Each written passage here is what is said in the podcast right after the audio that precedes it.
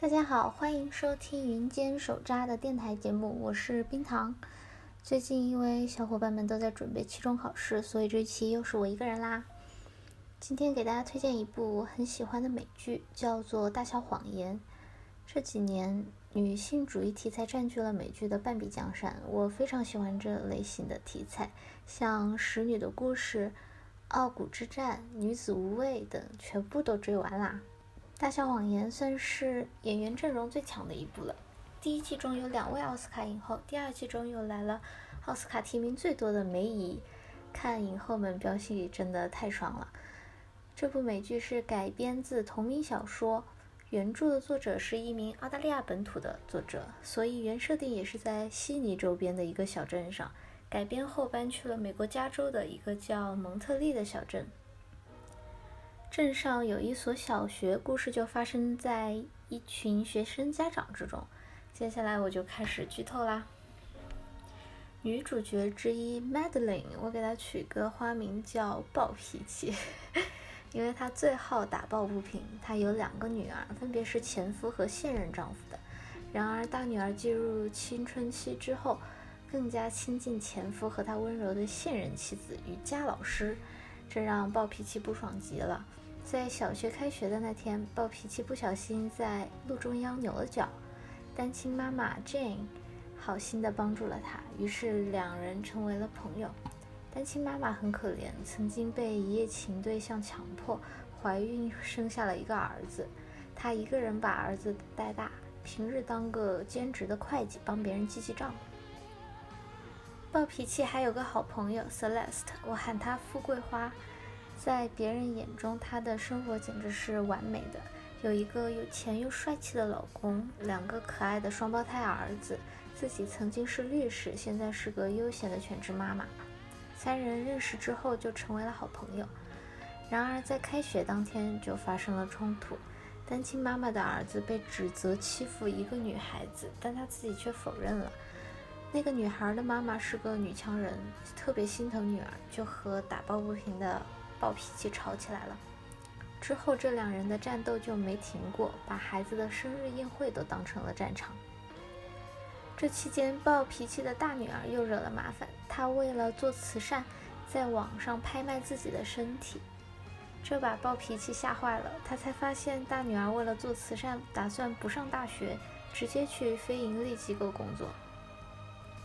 焦躁的暴脾气和女儿大吵一架，导致女儿搬去了前夫家住。而暴脾气本人也因为各种不顺心，选择了和一直爱慕他的同事偷情。被大家羡慕的富贵花呢，也有着自己的烦恼。尽管她和丈夫互相深爱对方，可是他们的生活却充满了暴力。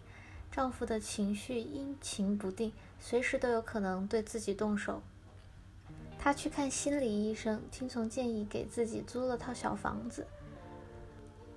单亲妈妈也不容易。后来，女强人的女儿又被欺负了，所有人都怀疑是她的儿子，就连她自己都有一丝动摇，因为孩子的爸爸就是个暴力狂，说不定儿子就遗传了他的这一点。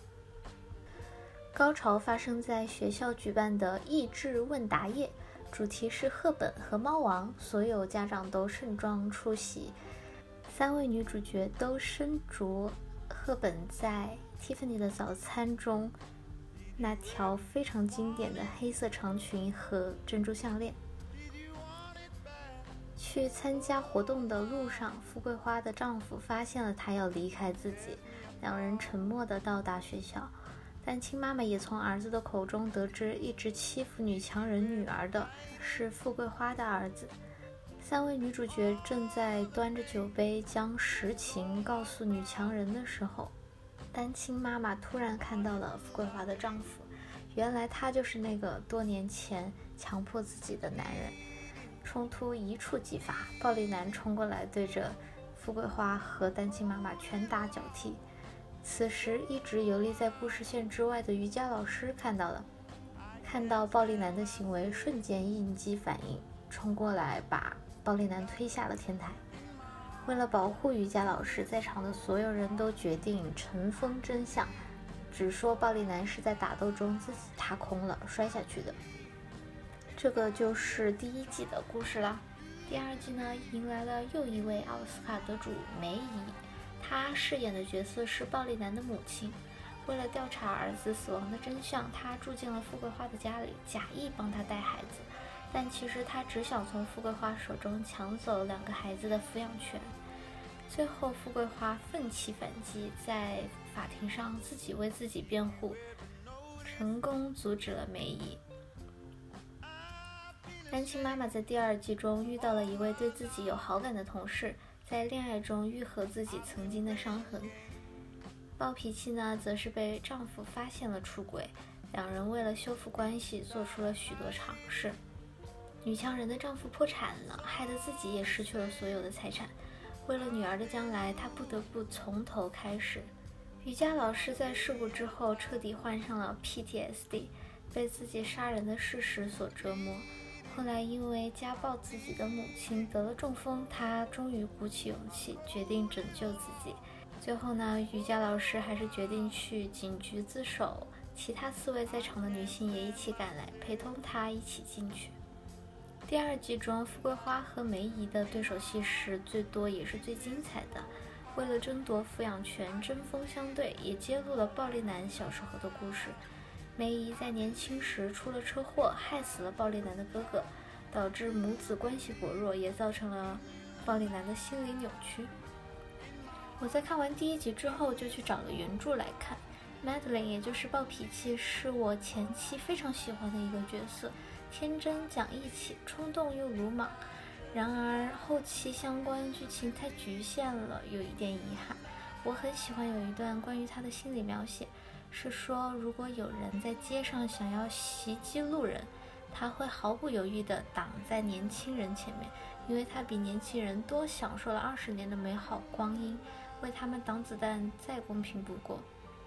他很火爆，嘴上不饶人。总是容易和人吵架闹矛盾，但内心却最单纯善良。她和丈夫的感情也十分好，所以美剧里的出轨戏份让我有点生气。但是没办法，不然就没戏份了。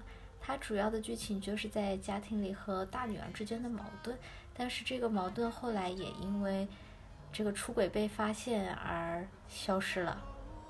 当初点开豆瓣，看到有人说这位作者的写法太过于细碎，絮絮叨叨写一些生活琐事，很无聊。但其实仔细去看那些鸡毛蒜皮的事情，反而是塑造每个形象最重要的一部分。每个人的生活都充满了不圆满，一切埋藏在地下的雷终于在那一个点炸开，把所有人曾经的伤痕狠狠扒开，鲜血淋漓。第二部结局呢是。瑜伽老师去自首了，所以这部剧还有没有第三季就不太清楚了。我希望有吧，但是确实剧情上也没有什么太多好发展的了。OK，那今天的节目就到这里啦。以后还想看什么？不对，还想听什么内容？记得给我留言哦。我们的节目会在喜马拉雅电台还有网易云电台同步播出。拜拜。